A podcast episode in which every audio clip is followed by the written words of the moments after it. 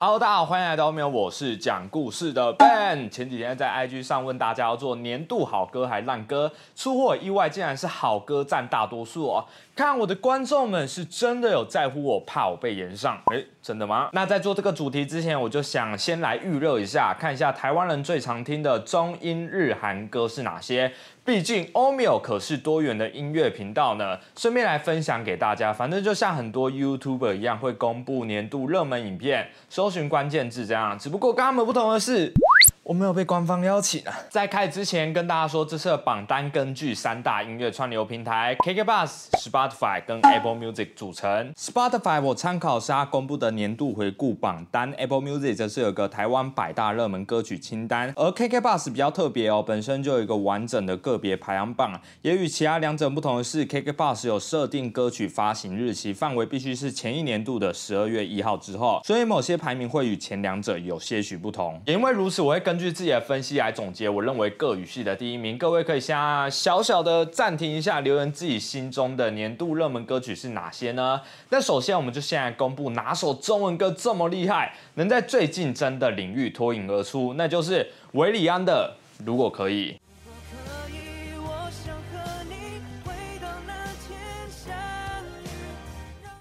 首先，现在看到各榜单的部分，Spotify 跟 Apple Music 完全一致，但 KKBox 的榜单就显得有些不同。原因当然就是我刚刚说到，有设定歌曲发行范围必须是前一年度的十二月一号之后，而如果可以，则是在十一月三号发行。这边我就发现十一月发行作品根本超衰，这段不到两个月的时间可以被纳入计算。要是撇除这条件，我想 KKBox 也是毋庸置疑有如果可以拿下啦。维利安不用多说，肯定是今年台湾最夯的本土。歌手，甚至前阵子还登上日本的 First Take，足以证明索尼对他还是相当重视。另外，这个榜单也侧面反映出台 UP 作品还是非常影响台湾听众。像如果可以，就是电影《月老》主题曲榜单的《爱情你比我想的更加伟大》，好不容易都是相同的例子。但同样由茄子蛋所创作的《Go 爱力击败》。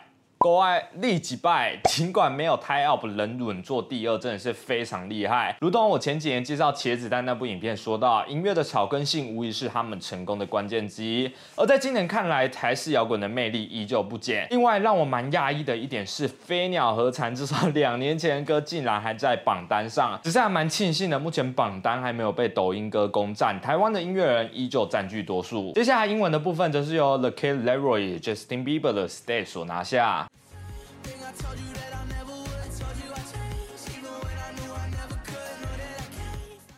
首先，一样看到各榜单的部分，因为 Spotify 并没有给出最受欢迎英文歌，但有最多串流收听次数歌曲。前十唯一一首外国歌，就是由第六名的 Stay 所拿下。同时，因为这首歌是去年七月九号所发行，因此不被纳入 KKBox 的计算标准。也因为这样的关系，导致 KKBox 跟 Apple Music 的榜单如此不同。不考虑发行时间的话，我想 KKBox 也会给出与 Apple Music 近似相同的榜单。因为在 Spotify 公布了台湾最多串流收听次数的歌手，其中第四就是 Justin Bieber，第六则是 Taylor Swift，以及第七的 Ed Sheeran。但从这边我也发现，台湾大多数听众对西洋乐坛的接触已经产生了蛮严重的断。层哦。近年来，欧美火红的歌手像 Olivia Rodrigo、The Weeknd，还有目前要上主流的饶舌歌手们都看不到踪迹。今年霸榜数中的 Harry Styles 也只有 As It Was 出现在后半部分。大热单曲 Glass Animals 的 Hit West 更惨，完全看不到。看得出来，在台台湾普遍听众对于西洋歌还是以小贾、泰勒斯、红发艾德这些在十几年前就已经成名的歌手为重。虽然一方面是这些歌手确实是蛮厉害的，过了好几年依然保。持市场热度，但同时似乎也能感觉到西洋乐的聆听市场在台湾已经逐渐紧缩。接下来公布最受欢迎的日文歌曲，由《鬼灭之刃》郭游篇主题曲《残响散歌》所拿下。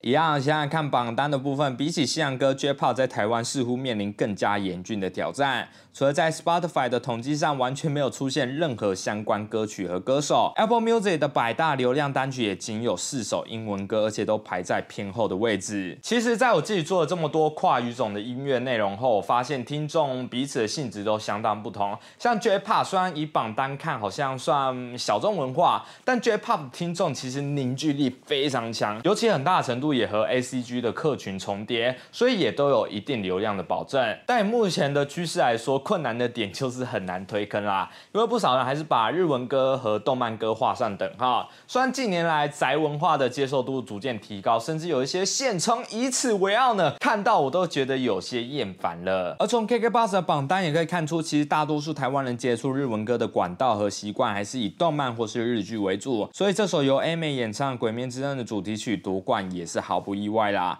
同时，如同我刚刚在欧美榜单说到，J-Pop 名单也面临断层的问题。像是我以为可能会出现今年非常有话题性的新人歌手 v a l d i 因为我看台湾也出现不少粉专和我身边的朋友在讨论他，或是 Yoli、藤井风、King Gnu 之类的，都是我非常喜欢的日本音乐人。而且我一直以为他们已经是相当出圈了。看来在 J-Pop 内容制作这方面，我还是要多加把劲才行呢。最后公布最受台湾人欢迎的 K-Pop 歌曲，来自女团 F 的。The Dive。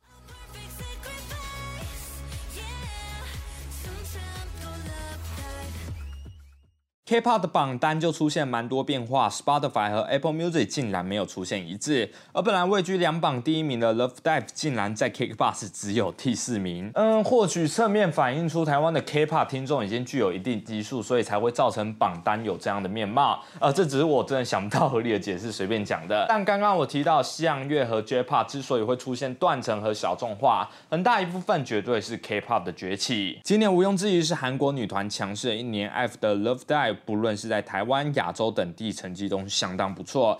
Blackpink 也不用多说，已经是世界级标杆。而这边特别提一下 IDOL 这两次回归，我自己也相当喜欢，在概念上真的有突破框架的感觉。我还做了相关的两部影片，欢迎各位去看。有一部只有一万，我觉得。